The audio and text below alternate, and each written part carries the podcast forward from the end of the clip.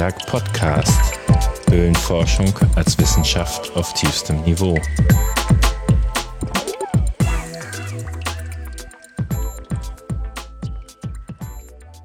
Ich habe heute zu Gast Bernd Thesing von der AGHKL und ich sage erstmal willkommen. Hallo. Ja, hallo. Wie bist du denn in den Höhlenzaubertrank gefallen?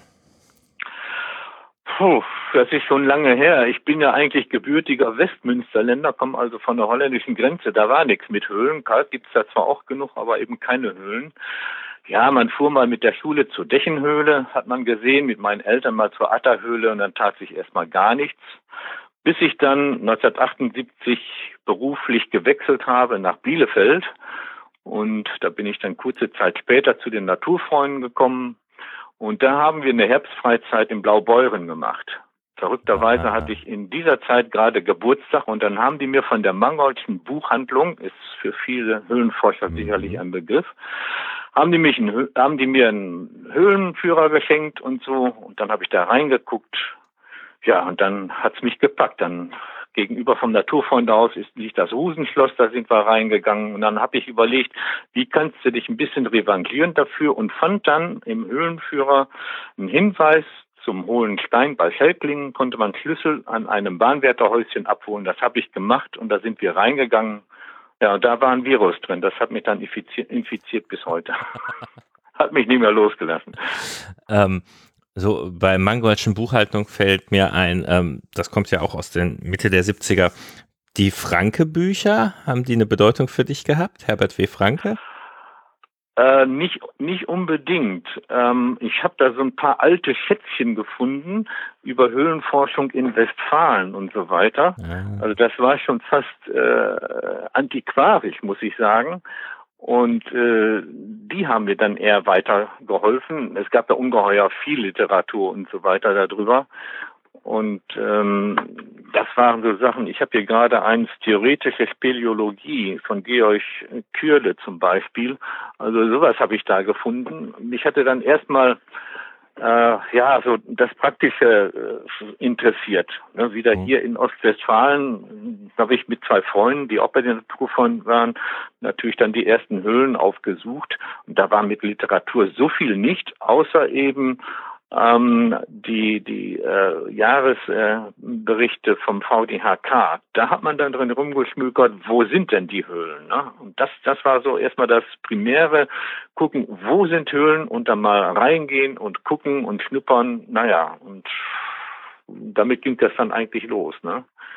Dann, ich komme immer noch durcheinander. Du bist ja jetzt bei der Arbeitsgemeinschaft Höhle und Karst Lippe. Es gab aber auch eine ja. Brilon. Und von hier, wo ich sitze, bei Köln, äh, kannst du Lippe und Brilon nur unterscheiden, wenn du ganz genau die Augen zusammenkneifst und hinguckst. Ja, die, die Arbeitsgemeinschaft Höhle und Cast Brilon, ähm, das sind ja eigentlich die Erlemeyer-Brüder. Ah. Und äh, die waren ja früher ungeheuer aktiv, da haben wir mal neidisch hingeguckt. Und wir haben uns ja immer mal ein bisschen getroffen, weil wir sind natürlich auch mal in Sauerland und die haben ja auch bei uns einiges gemacht. Äh, das hat sich immer so so ein bisschen überschnitten. Im Grunde genommen verlief so die, die Forschungsgrenze zum Schluss, so sagen wir mal, von Warstein aus Richtung Marsberg. Das war so eigentlich die Grenze, alles weiter südlich. Das haben die, die Briloner gemacht und das hier, das haben wir dann gemacht. Ähm, die hatten eine Zeit, oder wir haben uns dann eigentlich auch immer gegenseitig geholfen. Die Briloner hatten eine Zeit lang mal eine Jugendgruppe, die sehr äh, aktiv war, die auch bei uns einiges äh, mitbewerkstelligt haben, was wir sonst alleine gar nicht geschafft hätten. Ja, als sie dann älter wurden, dann wurde ging studieren und sind außer Haus gegangen und waren einfach nicht mehr da. Im Moment liegt die, so wie ich das sehe, ziemlich brach. Der Andreas Erlemeyer ist noch der Einzige, der richtig aktiv ist und das überwiegend bei uns, weil im Raum Brilon nichts mehr ist. Und äh, somit hat sich das Ganze eigentlich ein bisschen vermischt. Gott sei Dank ist es bei uns hier oben so, dass wir immer in der Lage waren, miteinander zu arbeiten und nie gegeneinander. Es hat dann mal so ein paar blöde Zeiten gegeben im Sauerland, da ging es dann so meine Höhle, deine Höhle oder wie auch immer. Und wir waren hier oben immer so wenige, dass wir darauf angewiesen waren, Hilfe von außerhalb zu bekommen. Aber wie gesagt, die Briloner sind nicht unsere, unsere einzigen Partner, sondern wir haben uns ja auch nach Osten hin orientiert, also Richtung ähm, Hannover. Äh, da machen wir sehr viel mit der Höhlen, äh, mit den Höhlenfreunden Hannover und mit der Höhlengruppe Nord und mit den Hildesheimer zusammen. Einfach aus dem Grunde, weil die Gruppen an und für sich alle zu wenig Aktive haben und dummerweise haben wir hier überall Höhlen, also die, die, die frei sind und gut zugänglich sind, die sind ja alle erforscht und bekannt. Und das, was wir an neuen Sachen haben, das sind meistens Höhlen, wo man also buddeln und freilegen muss und, und, und wo dann sehr viel Arbeit ist. Und da helfen wir uns halt gegenseitig. Mhm. Das, also ihr seid länderübergreifend unterwegs. Ich glaube, Ihr macht ja auch ziemlich viel in der Schillerthöhle und das ist ja schon nicht mehr Nordrhein-Westfalen. Manchmal wird hier dann rumgestänkert, das gehört doch gar nicht in den Antiberg, weil der ist doch völlig so. In und aus Nordrhein-Westfalen. Ja, die Schiller, Schillerhöhle ist äh, für uns Grenzgebiet. Die liegt halt auf der anderen Seite der Weser. Die Weser ist so ein bisschen der östliche, die östliche Grenze auch von Nordrhein-Westfalen, auch eigentlich von unserem äh, Gebiet. Und das Witzige ist ja einfach, dass wir da seinerzeit, als es da losging, äh, mit aktiv wurden, speziell im Lippergang. Und der heißt ja auch Lippergang, weil sich die Lipper da so sehr engagiert haben und immer noch engagieren. Und am Ende ist es ja so, äh, viele Vereine berichten ja auch, wenn sie irgendwo in Österreich mal geforscht haben oder sonst was. Das gehört ja auch mit da rein, weil es ist ja aus dem westfälischen Verein, was die machen. Und ich denke, da soll man nicht sagen, das sind nur Höhlen in, in, in äh, Nordrhein-Westfalen, sondern das sind Höhlen, dass man kann forschen in ganz Deutschland. Äh, ne? Ich meine, Stefan Vogt, der war auch schon im Orient und hat da geforscht und so weiter. Und warum soll man darüber nicht auch berichten? Also ich habe da keine Probleme mit. Ich finde das sogar ganz interessant mal zu sehen, wo die einzelnen Gruppen denn forschen. Und ehrlich gesagt, dümmer wird man dadurch ja nicht. Ne? Genau. Ähm, Wobei, vielleicht können wir das auch noch eben erklären. Für uns beide ist es klar. Ich weiß schon nicht, ob es für meine Kinder klar ist. Du redest von den westfälischen Vereinen. Ich bin ja Rheinländer, der Mitglied in einem westfälischen Verein ist. Ähm, in Westfalen liegt das Lau Sauerland. Und ihr seid ja was, das kennen die Ausländer gar nicht. Äh, Lippe, denn Nordrhein-Westfalen besteht nicht etwa aus zwei Teilen, wie der Name andeutet, sondern aus drei. Westfalen, Rheinland und Lippe. Und Lippe, das Richtig. ist die kleine Blume im Landeswappen unten. Die ja, die lippische Rose. Ja, die Lippe-Rose und ähm, das ist sozusagen der dritte Teil von Nordrhein-Westfalen, der von allen anderen Bundesländern, ich glaube, keiner kennt euch, um es jetzt mal böse zu sagen. Nö, ist auch, ist auch nicht weiter schlimm. Der Verein heißt, heißt halt Arbeitsgemeinschaft Höhle und Karst Lippe, weil er in Detmold gegründet wurde und Detmold ist nun mal die Hauptstadt von Lippe. Also passt das schon irgendwie. Ja. Euer Gebiet, also Lippe, äh, östliches Westfalen, würde ich sagen, ne? oder südöstliches? Ne? So, also. Äh, ja, man kann schon sagen, äh, südöstliches äh, Westfalen, wobei sich unser Forschungsgebiet ja nicht nur äh, darauf bezieht. Da haben wir zwar die größte Höhlendichte, das ist absolut klar, aber unser Forschungsgebiet erstreckt sich eigentlich, ich würde fast sagen, das ist das, das größte in, in Nordrhein-Westfalen, was ein Verein äh, betreut. Das fängt eigentlich an oben im Nordwesten bei Rheinehörste, also fast an der holländischen Grenze. Geht über den gesamten Teutoburger Wald bis zur Weser rüber. Mhm. Äh, Im Norden, also die nördlichste Höhle von uns liegt in Stemmwede, im Stemmweder Berg, also fast am Dümmer, also der letzte nördliche Zipfel von Nordrhein-Westfalen, also liegt gerade noch in Nordrhein-Westfalen, noch nicht in Niedersachsen. Und dann geht es Weser entlang runter nach Süden, im Grunde genommen bis, äh, bis zur A44, also Marsberg, Warstein, Anrüchte, das gehört noch mit zu unserem Forschungsgebiet. Der Uwe Böckelmann, der Kataster, war, der hat mal irgendwie nachgedacht, meinte, das wären so rund 3000 Quadratkilometer anhand der Kartenblätter weil äh, das Münsterland haben wir ausgespart, weil es da keine Höhlen gibt. Anhand der Kartenblätter sind das rund 3000 Quadratkilometer und das machen wir mit, unser Verein hat ja zwölf Mitglieder. Ne? Hm. Nicht gerade viel. Hat jeder äh, 250 Quadratkilometer zu bearbeiten. Also ist, ist reichlich, ne? Es kommt auch jedes Jahr noch was dazu, verrückterweise. Ja, und was habt ihr da so für Kalk und Höhlen? Erzähl mal. Also über, überwiegend haben wir äh, Kreide, also die Oberkreide. Äh, da liegen auch die meisten Höhlen drin.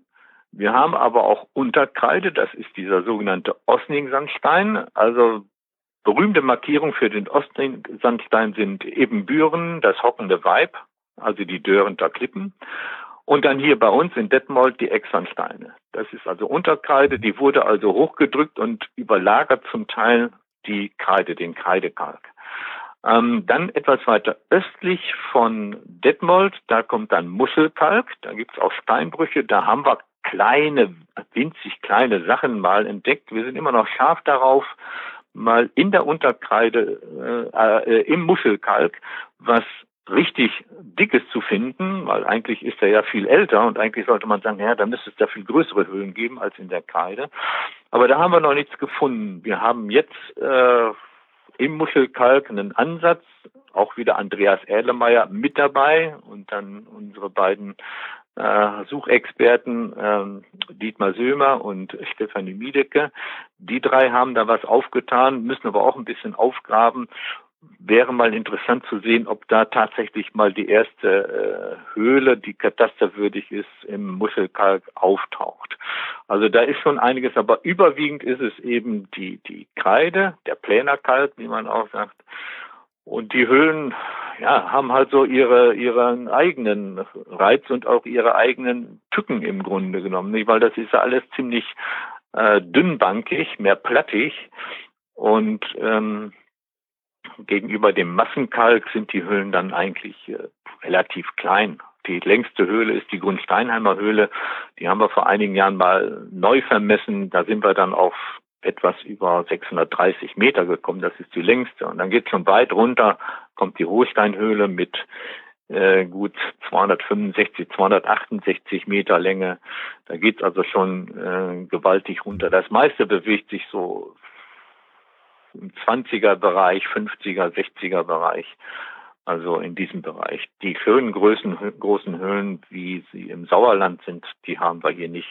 Die werden wir wohl auch nicht finden. Wir haben allerdings vor ein paar Jahren, äh, da haben wir auch zehn Jahre dran gearbeitet, eine Höhle äh, erforscht, die mussten wir auch überwiegend ausgraben. Da waren Gänge im Kreidekalk drin, die hatten einen Durchmesser von über zwei Metern, was wir hier noch nie hatten.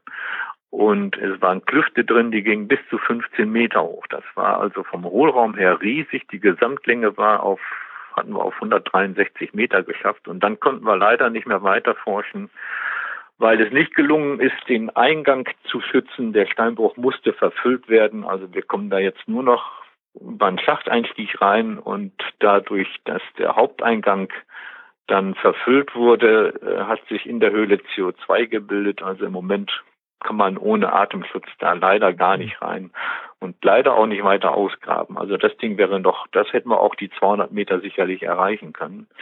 Aber gut, das hat leider nicht funktioniert. Ja.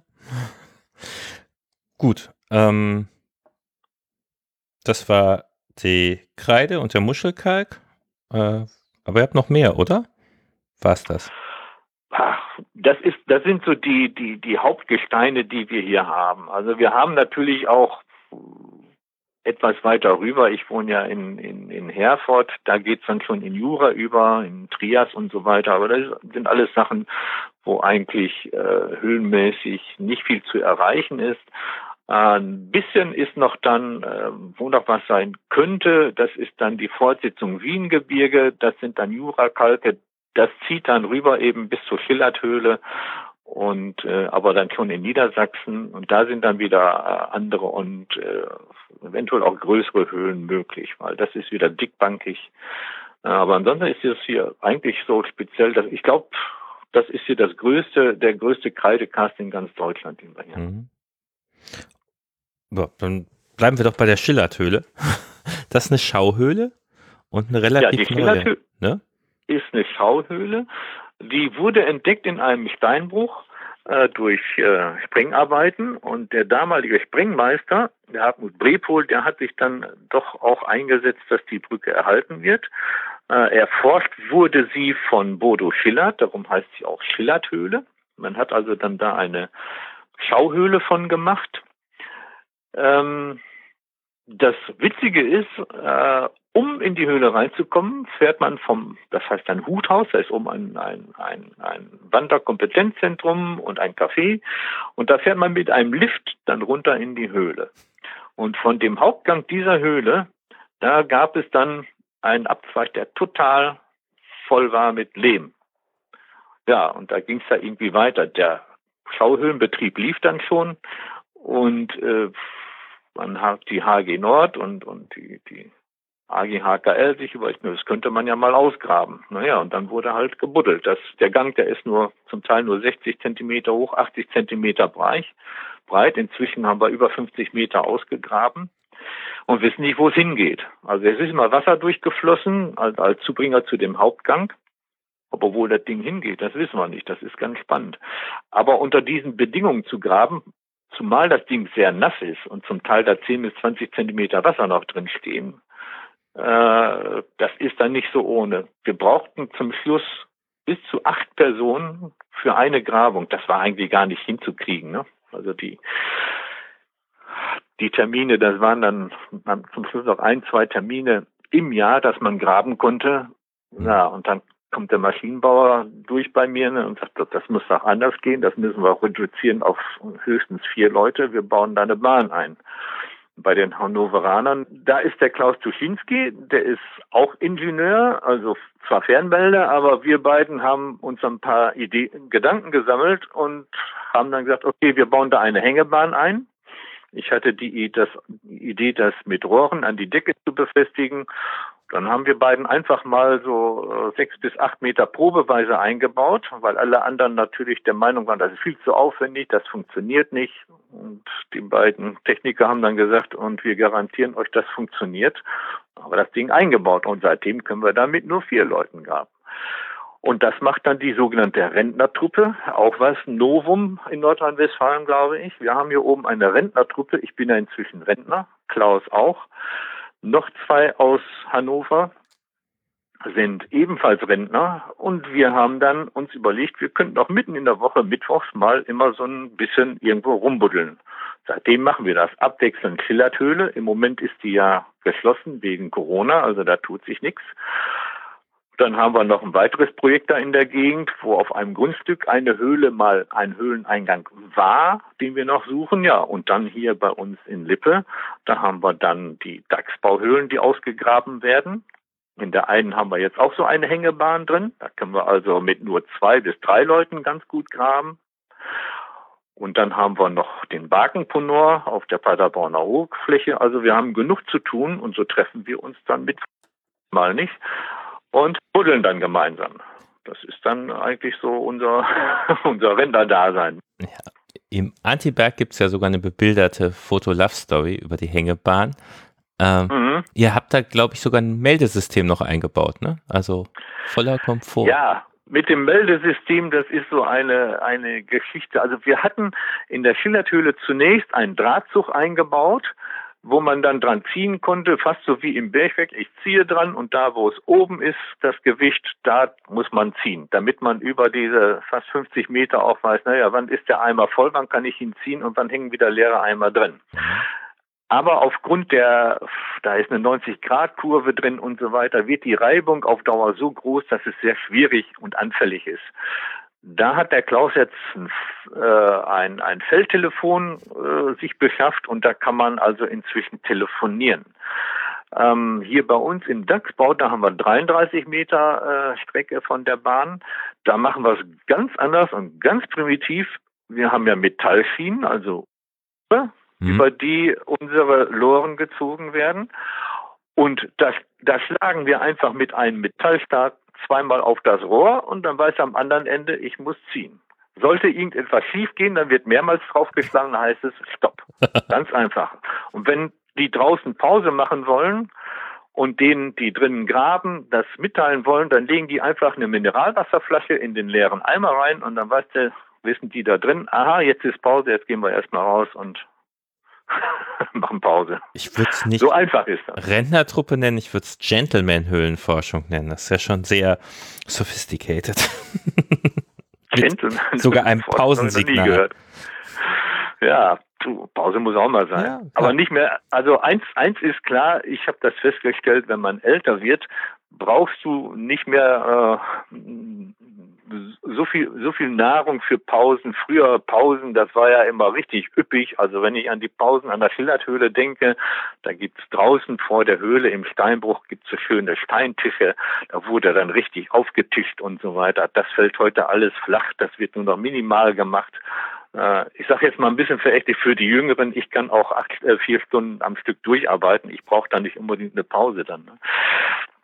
Das hat sich ein bisschen gewandelt, äh, aber es ist, ist äh, schon mal ganz schön. Das Problem bei Pausen ist immer, wenn du aus einer dreckigen, nassen Höhle rauskommst und du machst eine Pause, da hat, haben die meisten keine Lust mehr reinzugehen. Ja, das äh, insbesondere wenn man draußen in der Sonne sitzen kann, das natürlich schon echt komfortabel. Ja, also das ist dann Überwindung, da wieder reinzugehen. Das ist absolut so. Wobei halt tatsächlich das sehr oft auch der soziale Schmierstoff ist. Gerade bei der so einer Hängebahn kannst du ja wenig kommunizieren. Wenn du einmal weiterreichst und so, haben ja alle so Kontakt. Äh, mhm. ja, das, also ich, ich bin mal gespannt, was das ähm, auch das, an, Du, das machen wir hinterher. Hinterher wird, also speziell Schillerthöhle ist es wunderschön, oben ist ein Café. Mit, die haben sehr guten Kuchen da, also da freuen wir uns immer drauf. Das wurde früher von den Landfrauen äh, da gemacht und die haben dann manchmal sogar äh, dann schon gesagt, wenn wir uns oben getroffen haben, also irgendwann schicken wir euch mal ein bisschen Kaffee runter. Und dann kam dann mit dem Lift kam dann mal Kaffee nach unten hin oder so. Und hinterher haben wir da immer noch gesessen, eine halbe, dreiviertel oder eine Stunde, je nachdem, wie lange wir gegraben haben. Und dann haben wir da Kaffee getrunken und guten Kuchen gegessen und noch geredet und getan. Also das war, das hatte schon was. Also diese Kommunikation kommt nicht zu kurz. Also das ist ja eigentlich immer mit so äh, das Schönste und das Wichtigste bei der ganzen Geschichte. Ne? Der Lift ist aber nicht ein Schacht, sondern draußen freistehend, ne? Wie Nein, der ist, es ist richtig ein Schacht. Die haben also durchs Gestein hindurch einen viereckigen Schacht nach unten getrieben, wo der Lift runterfährt. Mhm. Und an einer Seite des Fahrkorbes ist sogar eine Glasscheibe. Man sieht also, durch welche Gesteinsschichten man durchfährt. Die kann man also sehen. Das ist ganz interessant. Da machst du mir den Mund ganz wässrig. Wann wir da wieder rein können. Sag mal, habe ich das richtig in Erinnerung, dass eigentlich die Riesenberghöhle das viel spektakulärere Objekt ist, aber man die Schillerthöhle als äh, Opferhöhle gewählt hat und da stattdessen die 3D-Show reingemacht hat? War das so ähnlich? Euch? So, so, so ähnlich ist es. Ähm, die die äh, Schillerthöhle ist natürlich nicht so spektakulär äh, wie die Riesenberghöhle. Die Riesenberghöhle ist auch ganz streng limitiert. Äh, der Zugang, da kommt auch nicht jeder rein. Da geht man ja nur einmal im Jahr äh, rein, mal zur Kontrolle und so weiter. Und äh, das ist schon ist schon äh, richtig. Also die Riesenberghöhle könnte man auch nicht als Schauhöhle ausbauen, dann wäre viel zu viel zerstört worden. Ne? Dann hattest du den Barkenponor erwähnt. Wenn ich mich ja. recht erinnere, ist das auch was ziemlich Spektakuläres. Ja, wir müssen mal sehen, ob es wirklich was Spektakuläres wird. Es, das, das fing wieder so, ja, wie das halt häufig ist. Das haben wir häufiger hier. Man hat erstmal einen kleinen Erdfall. Und dieser Erdfall trat direkt neben einer äh, Brücke auf in einem Bachbett im Grunde genommen, wurde dann gemeldet und äh, ging dann über den geologischen Dienst und die haben uns dann informiert, äh, ob wir das Ding mal untersuchen könnten. Da das Loch, also es, es, das Loch hat ja vielleicht 75 Zentimeter Durchmesser in so, auf so einer Rasenfläche. Aber bei Wasser, wenn also dieser Bach Wasser führte, dann verschwand das komplett da drin. Also da ging ungeheuer viel Wasser rein. Und äh, dann hieß es äh, bei einer Ortsbegehung, mit Vertretern äh, der Stadt Paderborn und Geologischen Dienst und uns, naja, was tun. Und der Geologische Dienst und wir waren uns eigentlich, das würde Sinn machen, wenn da so viel Wasser verschwindet, das mal aufzugraben. Letztendlich wurde dann entschieden, okay, macht das, untersucht das Ding mal, wir haben dann auch angeführt, wäre ja auch sinnvoll mal zu gucken, was da ist, weil ja da irgendwo auch Brückenfundamente sind, ob das bis dahin reicht oder nicht. Und ich muss sagen, ähm, die Stadt Paderborn hat sich da auch ungeheuer engagiert. Also die Paderborner, muss ich sagen, äh, was äh, Höhlenforschung angeht, äh, die sind den Höhlenforschern da sehr zugetan. Jedenfalls, es wurde dann ähm, vereinbart, wir haben dann besprochen, wie wir es machen, also das Übliche mit Betonringen und so weiter und so fort. Und dann wurde ja auch von uns empfohlen, das über Stefan Vogt zu machen, weil die Erfahrungen da sind und so weiter und so fort. Jedenfalls, das Ding wurde also erst einmal gesichert, Betonringe drauf, Deckel drauf. Es wurde noch darauf geachtet, dass bei Hochwasser auch nicht alles in den Ponor weiter reinläuft, sondern weiter runter, weil die Anlieger wollten auch mindestens ein paar Mal im Jahr ihren Bach mit Wasser sehen. Das wurde dann mit dem äh, Wasserwirtschaftsamt so besprochen. Das Ding wurde gesichert und dann haben wir so nach und nach weitergegraben. Das war dann insofern interessant. Zur gleichen Zeit haben wir ja auch in den Bergsbauhöhlen gegraben und wie schon gesagt, wir sind ja nur relativ wenige. Es haben dann noch zwei Leute von der SGL am Bakenponor mitgegraben, so dass es da weiterging und hauptsächlich auch Andreas Erlemeyer. Ja, und irgendwann war es dann äh, doch so tief, äh, dass es hieß, naja, da müsste man vielleicht unten noch was sichern. Dann haben wir noch Sicherungsarbeiten vorgenommen mit Leitplanken. Wir waren auf jeden Fall in einer Kluft, die verfüllt war mit Bruch und Kiesen und so weiter und so fort und haben gemerkt, das geht noch weiter runter. Inzwischen sind wir so weit, dass man also dieser Kluft äh, unter der Decke sagen wir, so ein 30 Zentimeter Loch sieht, wo das Wasser abfließt. Das heißt, mhm. der Ponor läuft nicht mehr voll, wie das früher war, sondern das Wasser, wenn es jetzt reinfließt, das ist weg. Mhm. Und wenn so im Winter äh, der Wasserstand sehr hoch ist und das Wasser wirklich dann über den Bach kommt, dann drückt es wirklich von allen Seiten in diese Kluft rein. Das ist interessant zu sehen. Da kommt aus allen Ecken kommt dann das Wasser und sammelt sich oder stürzt in die Kluft rein und fließt dann da unten ab. Die nächsten Aktionen, die wir jetzt vorhaben, sind noch ein paar zusätzliche Sicherungsarbeiten und dann werden wir noch weiter dieser Kluft folgen. Ja, und der Traum ist der, dass wir dann irgendwann in Paderborn bei den Paderquellen rauskommen. Genau, das, das habe ich sogar auf meiner Liste, was ich noch ansprechen wollte. Kannst du die Paderquellen für die Auswärtigen mal erklären? Ja, Paderquellen, das ist ja, also die Pader ist ja der kürzeste Fluss Deutschlands.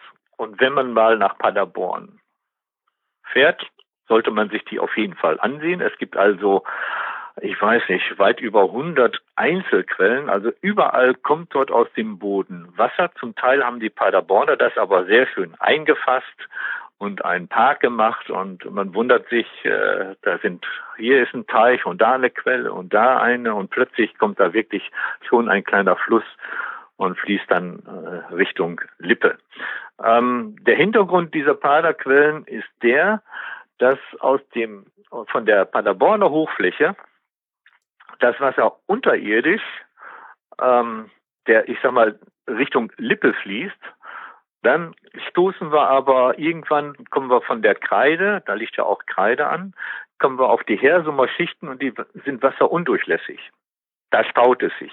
Und da drückt es hoch. Das heißt, das ist genau da, wo die Paderquellen sind, da kommt das Wasser unterirdisch nicht weiter. Es tritt einfach oben aus Hunderten von Quellen aus, kleine Risse, Schlitze und so weiter da kommt das Wasser dann wieder hoch. Man hat schon in, ich glaube, den 1920er Jahren Färbeversuche gemacht und weiß, wo das Wasser herkommt, also von Grundsteinheim, das Wasser der Sauer, äh, das kommt da in Paderborn wieder raus und äh, aus äh, alten Wegen zum Teil kommt es da runter.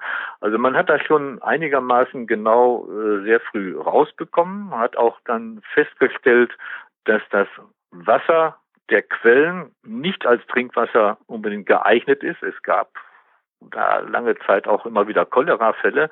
Äh, Paderborn hatte immer Probleme mit dem Wasser. Darum wurde dann irgendwann auch die Abachtalsperre bei Württemberg äh, gebaut, um die Wasserversorgung von Paderborn dann sicherzustellen.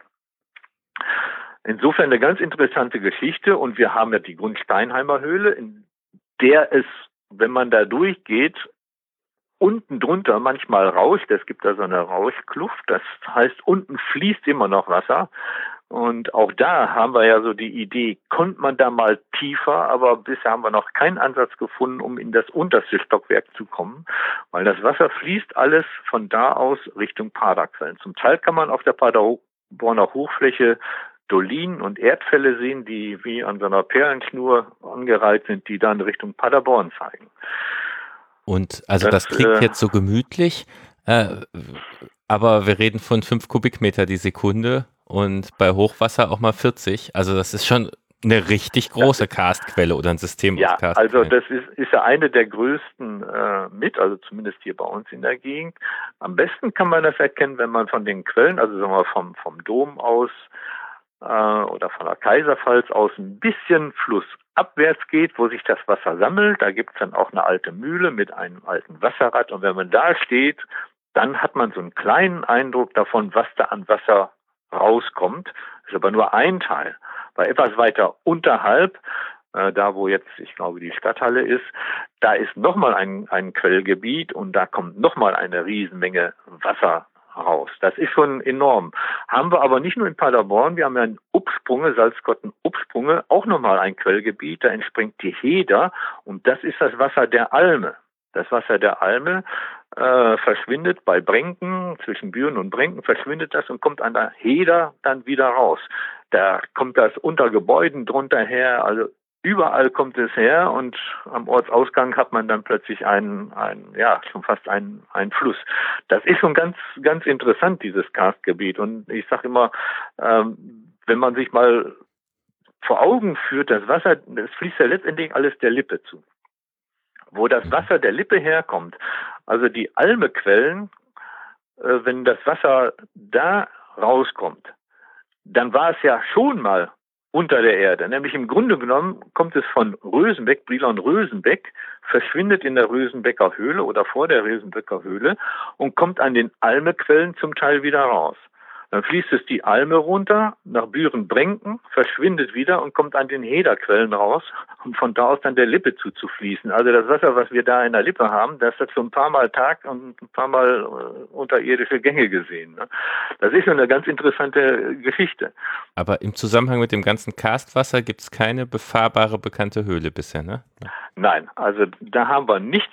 Die einzige richtige Flusshöhle, die wir haben, da, die aber eben kein Wasser mehr führt, das ist die Grundsteinheimer Höhle. Da sieht man auch ganz eindeutig, da ist das Wasser geflossen und wenn wirklich extremes Hochwasser ist, dann läuft der Höhlengang ja auch voll Wasser. Ähm, die Grundsteinheimer Höhle hat eigentlich mehrere Etagen, was viele gar nicht wissen. Also viele kennen ja nur diesen, diesen Hauptgang, aber dann gibt es ja noch kurz vor der sogenannten Angströhre gibt es einen etwas größeren Raum, wo es ziemlich hoch geht. Und äh, wir haben das ja vor ein paar Jahren mal alles vermessen, auch da oben die Räumlichkeiten. Und auf dem Plan sieht man dann, dass das da oben nochmal so ja auch nochmal so angelegt ist, dass es eben ältere Räumlichkeiten sind, äh, wo dann Wasser mal runtergeflossen ist, also oder von da aus in den Untergrund reingeflossen ist. Und auch der jetzige Eingang äh, ist ja eigentlich äh, einer, der später angelegt wurde von der Sauer, von dem Fluss. Ähm, wenn man durch den Eingang heute reingeht, dann kommt man nach einigen Metern ja zu einer Stelle, wo man nach oben gucken kann, wo also ein Kamin ist und das war früher mal äh, auch mal ein Schluckloch, wo Wasser reingekommen ist. Und wie gesagt, jetzt vermuten wir, dass es tiefer ist, weil, wenn man sich die Sauer ansieht, sie verschwindet ja vor der Gunsteinheimer Höhle immer noch in Schlucklöchern oder etliche Meter aufwärts und man kann das Wasser da unten rauschen hören. Mhm. Wir haben vor einigen Jahren ja nicht weit davon weg, also etwas oberhalb der Gunsteinheimer Höhle, den Kurauspunor ausgegraben. Das ist auch so eine Kluft, wo das Wasser wieder Richtung äh, Paderquellen fließt oder geflossen ist. Heute auch nicht mehr, weil das, da tun sich immer wieder neue Spalten auf und das gräbt sich ja immer tiefer ein und dann gibt's halt immer wieder neue Wege, aber an einen richtigen Fluss, unterirdischen Fluss, wo das Wasser, wo man es fließen sieht, haben wir hier bei uns noch nicht gefunden. Und da hoffen wir, dass wir das vielleicht im Wagenpondor dann mal finden. Da kann ich kurz mal zu erklären. GD, Geologischer Dienst, das war früher das Geologische Landesamt. Äh, ja. Dann kam Anderson Consulting oder sonst wer und sagte, das muss mehr ein Unternehmen werden. Aber ähm, die sind schon auch, die freuen sich über Höhlenforscher, weil sie mal in die Erde gucken können. Ähm, die Zusammenarbeit ist da wirklich recht schön. Da haben wir viel Glück. Manche Bundesländer haben ja nicht mal ein geologisches Amt, Dienst, was auch immer. Ich habe aber gehört, dass der Barkenpreneur schon sehr viele Behörden beteiligt waren und es ein bisschen schwierig zum Teil mit Auflagen und so war? Äh, oder ist das nur Hörensagen? Mm, ja, also äh, sehen, sehen wir eigentlich nicht so. Ähm, wie gesagt, die, die Gespräche, wie der gesichert wird, die habe ich äh, mit dem leitenden Ingenieur vom Straßen- und Brückenbauamt gemacht und äh, das war eigentlich sehr angenehm, weil wir hatten beide die gleichen Vorstellungen, wie das funktioniert und wie man das am besten macht. Äh, sogar über die Auslegung der, der Träger, die da unten reinkommen, waren wir uns ziemlich schnell einig, wie das auszusehen hat. Ähm, gut, da spielen jetzt mehrere Behörden mit rein, also auch die, die äh, Wasseramt Oberes Lippetal, glaube ich. Und auch damit ging das. Die haben natürlich, jeder hat natürlich auch so seine eigenen Vorstellungen. Und dann muss man natürlich immer sehen, wie kriegt man das alles unter einen Hut. Und eigentlich hat das am Ende ganz gut funktioniert. Also die gut die Auflagen, äh, äh, da noch unten Sicherungen einzubauen äh, mit diesen Leitplanken, ähm, ja, ist ja in Ordnung. Äh, es, wir sind ja eh Leute, die die äh, eher dahin tendieren, was sicherer zu machen als als anders. Was für alle natürlich, äh, sagen wir mal, ein bisschen Fremdgebiet ist, das ist einfach, das sind die Gesteine der Kreide. Äh, sie sehen ja zum Teil sehr brüchig aus und so weiter, aber sie verzahnen sich ungeheuer. Ähm, es ist nicht so, dass Kreide also äh, einfach so ein, so ein, so ein, lockerer äh, Haufen ist, äh, der gleich zusammenbricht oder so. Ähm, aber das ist natürlich nicht so nicht so einfach zu zu sehen. Da braucht mhm. man schon ja sehr lange Erfahrung und wir haben wir haben ja sehr viel Erfahrung gerade mit mit diesem Gestein hier. Ähm, man erlebt auch wirklich Sachen, wo man sagen muss, äh, da und da muss man drauf achten. Also was was verrückt ist, das haben wir erlebt in einem Schacht bei Büren. Ähm, das sind also, wenn wenn äh, wenn die Schichten nicht waagerecht liegen, sondern schräg liegen. Und wenn man dann äh, zum Teil Rissbildung hat, äh, die von oben bis unten durchgehen, da muss man dann höllisch aufpassen. Und äh, natürlich gibt's auch in der Kreide immer mal wieder lockere Steine dazwischen. Warum machen wir das grundsätzlich so, dass wir überall da, wo wir tiefer gehen, ähm, immer wieder mit Beton die Sachen verschmieren das hat übrigens auch der dieser Brückenbauer, der, der leitende Ingenieur gesagt. Ne?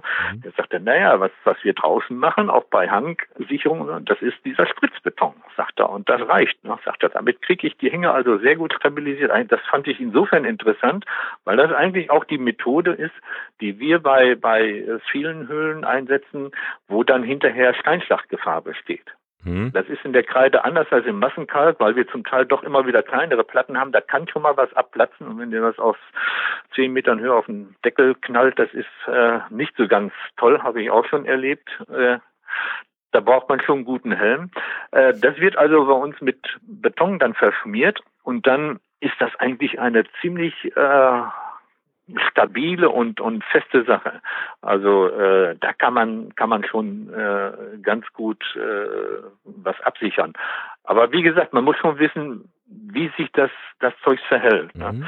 Was was anderes ist, äh, was wir also auch schon erlebt haben, das ist, wenn man also Klüfte hat, wo dann wirklich durch die Kluft äh, Material dann immer wieder reingedrückt wird. Und da helfen am Ende nur richtige äh, starke Verbauten äh, mit, mit, also da haben wir so in der Eberschhöhle eine Stelle gehabt, das Ding haben wir Rumpelkammer genannt. Weil es drückte immer wieder durch eine Kluft, die wahrscheinlich bis oben durchging. Da drückte immer wieder Gestein und, und Lehm drückte immer wieder in den Gang rein. Und das war also elendig. Und dann haben wir also, äh, ich weiß nicht, wie viel Erdanker da reingeknallt und dann eine richtige stabile äh, Mauer aus, aus eben aus den Felsblöcken und Beton gemacht und das Ding, das stand dann aber bombenfest. Ne?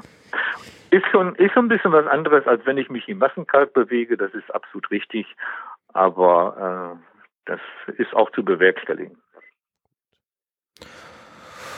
Okay, ähm, gibt es noch was, was wir über euer Arbeitsgebiet sagen müssen? Ja, also vielleicht witzig, als ich anfing hier, da äh, hatte ich so, naja, das Gefühl, es gab den Holzknechtschacht. Das war mal ein Schacht, wo man SRT, also äh, äh, Seilausrüstung brauchte. Das andere, das waren fast alles Horizontalhöhlen, wie die Grundsteinheimer Höhle und so weiter. Also so, ich hatte so, meine Idee war so, das sind alles Horizontalhöhlen. Äh, musste ich dann mit der Zeit revidieren. Auch bei uns äh, kamen dann immer mehr Höhlen dazu, die Schächte hatten. Wir hatten dann äh, nicht weit von der Hohlsteinhöhle eine Sache, hatte ich mit einem Freund mal im Boden gesehen. Äh, war so eine ganz kleine Senke nur. Ja, ein bisschen gekratzt. Na ja, da steht da fester Fels an. Könnte ja was sein. Hohlsteinhöhle liegt an einer Abrisskluft, die geht hier vorbei. Mal gucken. Jahre später tat sich zur anderen Seite hin ein kleiner Erdfall auf. Da sah man richtig, oh, da musste was drunter sein. Und dann haben wir, das äh, Gebiet gehört dem Landesverband Lippe, dann haben wir uns die Genehmigung geholt.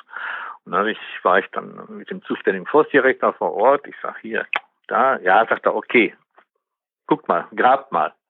So, da hinten, da ist auch noch was, ja, könnte er auch machen. Dann hat er uns doch so andere Erdfälle gezeigt, was, da könntet ihr vielleicht auch mal gucken. Jedenfalls, wir haben diese beiden Stellen dann in Angriff genommen. Äh, dieser frische Erdfall, das hieß dann Hoffnungsschacht. Da war aber nach 10, 15 Metern war dann Schluss. Das wurde so eng, die Spalten waren nur noch 10 Zentimeter breit, da war kein Durchkommen mehr. Aber die andere Seite, das war dann interessant. Da haben uns dann die Briloner, vor allen Dingen die Jugendlichen von denen sehr stark mitgeholfen. Und nach, ich glaube, drei, vier Metern hatten wir den ersten Hohlraum. Wir haben das Ding dann Sonnenloch genannt, weil es mitten im Wald lag, aber genau da schien er zur Mittagszeit die Sonne hin. Und das Ding äh, war dann am Ende will man heute sagen, fast eine reine Schachthöhle. Es ging runter, acht Meter Schacht, zack, dann kam ein, ein Raum, wo ein bisschen Versturz drin war. Und dann mussten wir uns durch eine ziemlich enge Spalte durcharbeiten. Ich kann mich noch gut daran erinnern, als wir da dran waren, dann rutschte ein Felsblock in diese Spalte rein, es machte Klack, dann hörte man gar nichts und dann plötzlich noch Klack. Da man, oh, da geht's aber runter, ne? Da muss ja was sein. Äh, da habe ich mit Andreas Erlemeyer noch versucht, dieses Ding, also diese Engstelle frei zu machen, habe mich über so einen, so einen Felsblock gequetscht und dann haben wir den gemeinsam da rausgezogen. Da hatte ich mich dann vorsichtshalber schon angeseilt. Ich denke, naja, nach dem Steinzustand könnte es hier runtergehen. Naja, als wir dann da durch waren, stellten wir fest, wir hatten noch fünf Meter, dann standen wir auf einem kleinen Beton und da ging es nochmal 15 Meter runter. Und da runter etwas weiter ging es dann nochmal fünf Meter runter. Also das war wirklich eine richtig schöne Schachthöhle geworden. Ähm, und von daher ist es so, äh, dass ich sagen muss, na, ich muss das revidieren. Also nur Horizontalhöhlen ist nicht. Auch in der Kreide gibt es dann ganz schöne äh, Schächte, auch diese, wo wir drüber sprachen, diese Ewechhöhle, der zweite Zugang, das ist auch ein 15 Meter Schacht im Grunde, wo man von oben runter kann, äh, musste ich dann revidieren. Und dann kam jetzt, äh, war es jetzt vor zwei Jahren, richtig Nachricht wieder über den geologischen Dienst. Da hatten sich Förster aus Stemmwede gemeldet. Da gäbe es wohl sowas wie eine Höhle. War insofern ganz witzig, dass man mir vom geologischen Dienst sagte, ähm, eigentlich nach unseren Unterlagen ist das Gestein da gar nicht verkarstfähig. Ich sag, zufällig vom Rechner, machte die geologische Karte auf. Moment, das ist bei der Oberkreide, wie bei uns. Das ist schon möglich. Ich spreche mich mit denen ab. Dann bin ich hingefahren und ähm, traf mich da mit zwei Förstern. Es war minus neun Grad, es war richtig lausig kalt, es lag Schnee und dann man konnte also wirklich mit dem Auto bis neben diesen Höhleneingang fahren, weil das war eine Betonplatte, da hatte man mal ein Loch abgedeckt. So, und die war irgendwie nicht mehr in Ordnung und dann sah man dieses Loch da. Ja gut, standen wir da, ich sage, das ist eindeutig eine Höhle. Ne? Und so wie ich das jetzt sehe, ist es eine Hangabrissskluft. Ich habe was dabei, ich guck mal, was da ist. Und dann habe ich eine Seilleiter reingeworfen und bin da rein. Naja, und äh, bin dann nach einiger Zeit wieder raus, weil die beiden da oben standen. Ich hatte zwar noch Seil und Spitzzeug dabei, um Seile einzubauen, denn ich sah, weiter hinten ging es noch weiter runter. Ich wollte die aber nicht so lange da im mhm. Kalten stehen lassen, habe gesagt, das machen wir dann nächste Mal. Also am Ende war das wieder eine Schachthöhle, die dann äh, insgesamt äh, 15 Meter oder so runterging. Also auch äh, da muss, muss man dann mit der Zeit mal ein bisschen seine ursprünglichen Gedanken sortieren und sagen, naja, äh, sieht zwar manchmal so aus, ist aber nicht unbedingt so. Also vieles, was so aussieht und scheint, wie man denkt, sieht dann am Ende doch anders aus. Und wer weiß, was dann doch in Zukunft alles kommt und, und wie sich das dann entwickelt und wie das dann aussehen mag. Ne? Ja. Gut. Ich glaube, da haben wir einen ganz guten Überblick, was bei euch so abgeht. Dann danke ich dir recht herzlich. Ja. Und sag Glück auf. Ja, Glück tief, ne? Dies war eine Folge des Anti-Berg Podcast. Der Anti-Berg Podcast wird von der Redaktion der Zeitschrift der Anti-Berg herausgegeben. Er erscheint in loser Reihenfolge und beschäftigt sich mit castnahen Themen im deutschsprachigen Raum. Wir sind dabei dringend auf eure Anregungen, Hinweise und Rückmeldungen angewiesen. Ihr wisst viel mehr interessante Sachen als wir. Am schönsten ist es, wenn ihr auf der Webseite antiberg.fm unter den entsprechenden Folgen kommentiert. Dann hat jeder was davon. Oder ihr schreibt uns eine E-Mail an redaktion.antiberg.de. Wenn ihr uns darüber hinaus unterstützen wollt, sorgt für Literaturtausch zwischen euren lokalen Publikationen und der Antiberg-Redaktion. Und damit bis zum nächsten Mal. Mein Name ist Maximilian Dornseif. Glück auf!